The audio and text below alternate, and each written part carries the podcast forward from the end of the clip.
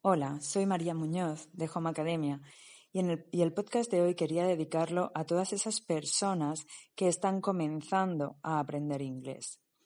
Y es que hoy día pensamos que como los niños aprenden desde tan pequeños y comienzan a, a ir a clases o a comunicarse en inglés desde muy jóvenes, eh, nos olvidamos de que hay adultos que aún no han comenzado a aprender inglés. Estas personas, o si es tu caso, mm, y te metes en el mundo de Internet a buscar información, puedes perderte muy fácilmente. No sabes qué pasos necesitas dar o qué necesitas saber. Así que el podcast de hoy eh, te lo dedico a ti si estás empezando a aprender inglés, pero también te va a resultar interesante si ya estás aprendiendo inglés, aunque estés en, otros niveles, porque voy a decir algunos trucos bastante interesantes que incluso los puedes utilizar si ya tienes un nivel más elevado de inglés. El primer mito del cual me gustaría hablar mm, para cuando comienzas a aprender inglés es que el inglés no se lee como se escribe. Bueno, esto lo podrás haber escuchado si te han hablado de este idioma montones de veces.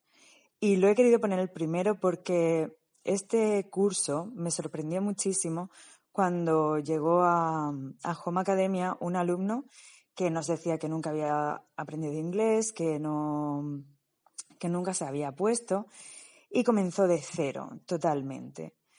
Pero ¿cuál fue nuestra sorpresa cuando al comenzar las clases, mm, nosotros como profesores siempre creemos que aunque nos digan que no saben absolutamente nada, la mayoría de la gente siempre ya sabe algo o sabe decirme aunque sea un hello, un how are you o one, two, three.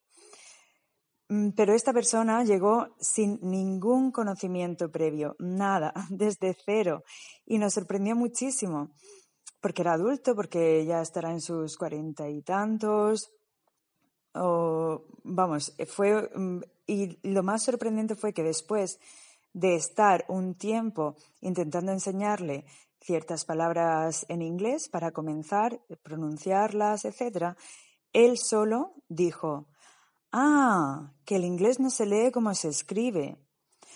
O sea, fue mm, muy impactante realmente el ver esa mini evolución que esta persona pudo tener. Porque, claro, esto, como todo el mundo nos dice, no, el inglés no se lee como se escribe, o su pronunciación es esto o lo otro. Bien, es cierto que puede parecer que el inglés no se lee como se escribe. Y es también totalmente cierto de que hay muchas veces más excepciones a las reglas que mm, palabras que sigan las reglas en sí. Pero esto es un mito realmente y yo me dedico mm, gran parte de mis primeras clases con cada alumno a quitar este mito, a que olviden que el inglés no se lee como se escribe, porque no es totalmente cierto. Y siempre comienzo diciéndoles lo mismo. A ver, ¿cómo se dice la letra A en inglés? O la letra I en inglés. Vale, vamos a empezar con la I. La I en inglés es I. Y tú escribes el número 5, F-I-V-E, y lo lees five, porque esa I en inglés es I, five, y no pronunciamos la última E. La última E es la que hace que esa letra sí se lee como es esa letra en inglés, porque en inglés no es una I, es una I.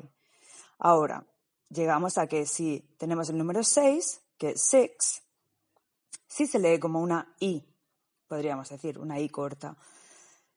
Entonces, si la letra es I, ¿por qué se lee así? ¿Por qué se lee como six? Porque no tenemos esa E muda que es la que hace que esa I cambie a su letra real. ¿De acuerdo? Entonces, es cierto, el inglés no se lee como se escribe, pero esas reglas que nos llevan a ver cómo mm, realmente se lee una palabra, porque es el abecedario. Tienes que saber las vocales en inglés y muchas de esas palabras sí se leerán como se están escribiendo. Así que eh, sí que no vamos a leer FIDE ni FIVE, ni 5 que sería a lo mejor queriendo leer todas las letras, pero esa última E en five es la que apoya para que el I se lea I, que es la letra original, tal y como está en el abecedario. Eh, la segunda, el segundo mito es que pronunciar el inglés es muy difícil. Y esto mm, siempre o en la mayoría de los casos les ocurre a las personas de habla hispana. Y te voy a decir el, qué. ¿vale? Nosotros tenemos en, nuestra, en nuestra pronunciación cinco vocales, aunque de esas cinco vocales sí que tenemos eh, diferenciación de más abierta o más cerrada. Por ejemplo, mm, si tú puedes decir eh, comer o comer, abres más la E, pero no te está cambiando el significado de la palabra. ¿De acuerdo? Es exactamente el mismo. Pero en inglés, esa variación sí hace que se cambie la palabra. Entonces, no es que sea más difícil eh, pronunciar en inglés, es que al intentar pronunciarlo, si pronunciamos una vocal distinta, estamos diciendo algo totalmente diferente. Entonces, para ellos, lo que nosotros tenemos cinco sonidos de vocales y da igual si lo hagamos más abierta, más cerrada, que nos van a entender igual porque la vocal no diferencia, mientras sea la misma vocal, no diferencia de una palabra a otra, para el inglés tenemos 12 vocales, 12 sonidos vocálicos. ¿De acuerdo? Son cinco vocales escritas, pero se pronuncian de diferente forma. Por esta razón, no es lo mismo decir ship o sheep. Ship es barco, sheep es oveja. Y la escritura sí es con i o con ee e, cuando leemos sheep. Entonces, ¿es difícil pronunciar el inglés? Realmente depende. Es difícil si no conoces esta regla de que las palabras pueden cambiar. Y puedes hacer eh, la I o, por ejemplo, la R en inglés que no se lee party. Es una, pero si dices party y pronuncias una R ahí, te van a entender. ¿De acuerdo? Entonces, es complicado a lo mejor el encontrar todos esos sonidos vocálicos que van a hacer que cambie de una palabra a otra. Pero por el resto, hay tantos y tantos acentos diferentes en inglés que si tú coges con el que mejor o más cómodo te sientas, no tiene por qué ser difícil. Y ahora, en esto quiero darte un consejo. No intentes sonar como un nativo, porque no lo vas a conseguir si has comenzado, sobre todo si has comenzado a aprender inglés como un adulto, tu sonidos, tu, fonética ya está formada y te va a ser casi mm, imposible, por no decir imposible, eh, sonar como un nativo y que no sepan que no eres mm, de inglés nativo. ¿De acuerdo? Así que si estás comenzando, que tu objetivo no sea sonar como un nativo.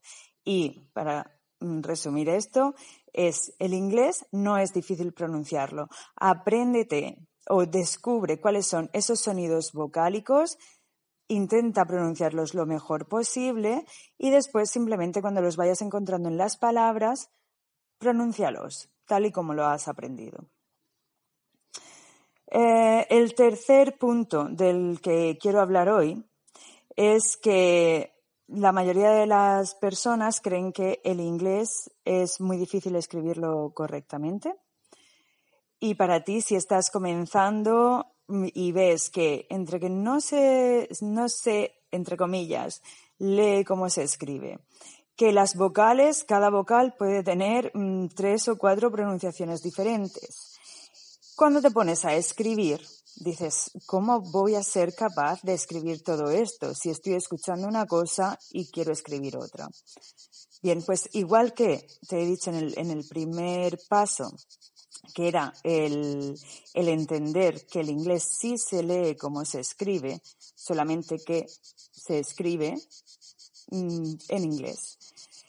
Y cuando las personas me dicen, no, es que en español se le fornite, por ejemplo.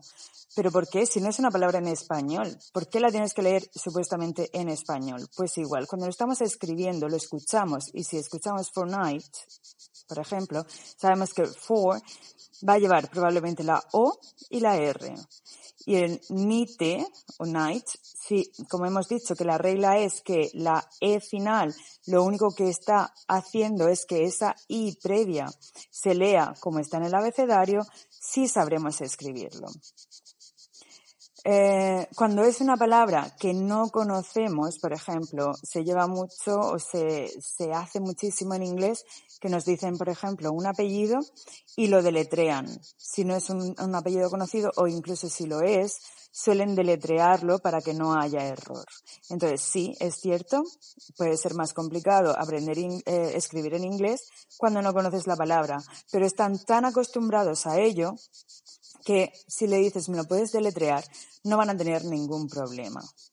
Entonces, aprende a deletrear, a entender las letras y ya en cualquier momento que tengas dudas, puedes pedir que te lo deletreen y no habrá ningún problema. Pero a la hora de construir una frase, ¿en serio crees que el inglés es más difícil? Para ti que estás comenzando, para nada. Lo único es que mm, el inglés tiene una estructura muy rígida y necesitamos decir quién hace la acción de la que vamos a hablar y después todo lo demás. Cosa que en castellano le damos mil vueltas a la, a la frase y podemos poner la persona, podemos omitirla, podemos ponerla al final. En inglés no. Así que te aseguro que va a ser mucho más sencillo. Siempre piensa, ¿quién lo hace? Esta persona tiene que ir lo primero, persona o cosa que haga la acción. Así que te aseguro que puedes estar tranquilo. Va a ser mucho más sencillo de lo que tú crees sabiendo estos tres consejos que te estoy dando hasta ahora. Y el último consejo, y ahora vuelvo a recapitularlos todos, es que aprender un idioma no es cuestión solamente de estudiar. ¿Tú te acuerdas cómo aprendiste inglés en tu idioma materno? Tú no te sentabas a, decir, a ver, este objeto es mesa, mesa, mesa, este objeto es silla, silla, silla, silla, y se escribe así, lo vuelvo a escribir, y lo vuelvo a leer, y lo vuelvo... No, tiene que ser algo natural y que mm, tú lo aprendiste escuchando, lo, lo aprendiste aprendiendo a leer, lo aprendiste viendo la televisión. Pues tienes que conseguir esto mismo en inglés. Aprende como un niño, no te exijas a ti mismo por ser adulto y porque ya sabes escribir, saber escribirlo todo en inglés simplemente porque lo hayas visto una vez. Saber decirlo solamente, eh, simplemente um, cuando lo has escuchado una vez y saber decirlo correctamente en inglés. No es así. Tu cerebro necesita adaptarse y si eres adulto y estás comenzando con el inglés, date un respiro. Acepta que tu cerebro necesita tiempo para hacer todo esto. Le estás pidiendo y exigiendo muchísimo. Estás pidiéndole que todos los conceptos que conoces ahora no se llaman así, sino que se llaman de esta otra forma. Así que ten paciencia. El, el inglés no se aprende únicamente estudiando, sino viviendo con él. Rodéate de inglés. Ponte música en inglés. Ponte la televisión en inglés Mm, vídeos que te enseñen inglés, cualquier cosa que necesites, lee, pero que sea que tú mismo lo disfrutes como un niño, como un niño intentando comunicarse en ese idioma sin que le resulte estresante o agobiante. Así que, para terminar este podcast, recapitulo todo lo que he dicho, estos cuatro pasos que son muy sencillos, pero si comienzas ya teniendo todo esto claro, estarás ayudándote a ti mismo muchísimo para que tu aprendizaje del inglés sea mucho más fácil. El primero es reconocer que el inglés sí se lee como se escribe, lo único que nosotros tenemos que saber leer en inglés y dejar de leer como si fuese castellano. El segundo es que la pronunciación no es más complicada que, en, otros idiomas, solamente que el inglés tiene muchas más vocales, eh, fonéticamente hablando, es decir, en pronunciación, escribiendo son cinco igual. Si conoces esas 12, esos 12 sonidos vocálicos que sí harán que una palabra se diferencie de otra, ya tendrás muchísimo ganado. El tercer paso es saber que el inglés se escribe con, unos, eh, con una estructura rígida y fija y necesitas saber deletrear y saberte el abecedario. Entonces, una vez descubras que primero es la persona que hace la acción, después la acción y después los complementos, cuando tú estés hablando en castellano también puedes ir pensando ya quién ha hecho esto que estoy diciendo.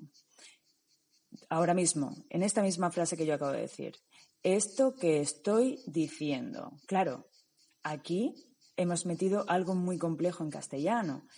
Esto que estoy diciendo, ¿quién estoy diciendo? Yo. Yo lo he omitido en castellano. Pero en inglés no lo puedes omitir, tendrás que poner el yo. Así que simplemente sabiendo esto y dónde colocarlo, ya podrás tener una visión mucho más general de cómo es, cómo se hacen las frases en, en inglés.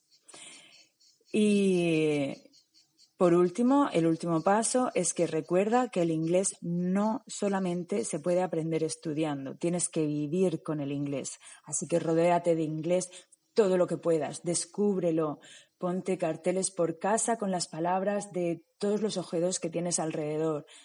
Mm, ponlos escritos, pero sabiendo pronunciarlos.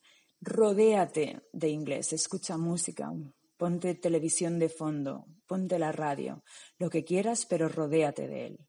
Y con estos cuatro primeros pasos, antes de comenzar a aprender inglés y teniendo todo esto claro, tendrás mucho más avanzado cuando realmente comiences a, intentar comunicarte en inglés porque habrás comenzado el inglés desde el principio. Si te ha gustado estos pasos, compártelos con todas aquellas personas que creas que le vendrán bien. Como he dicho, son trucos que no solamente te sirven a ti si estás comenzando, sino también viene bien recordarlos si ya llevas un tiempo aprendiendo inglés. Y compártelos y déjame un comentario sobre tus ideas y lo que te han parecido estos pasos o cómo ha sido tu experiencia. Nos vemos en el próximo. Un saludo.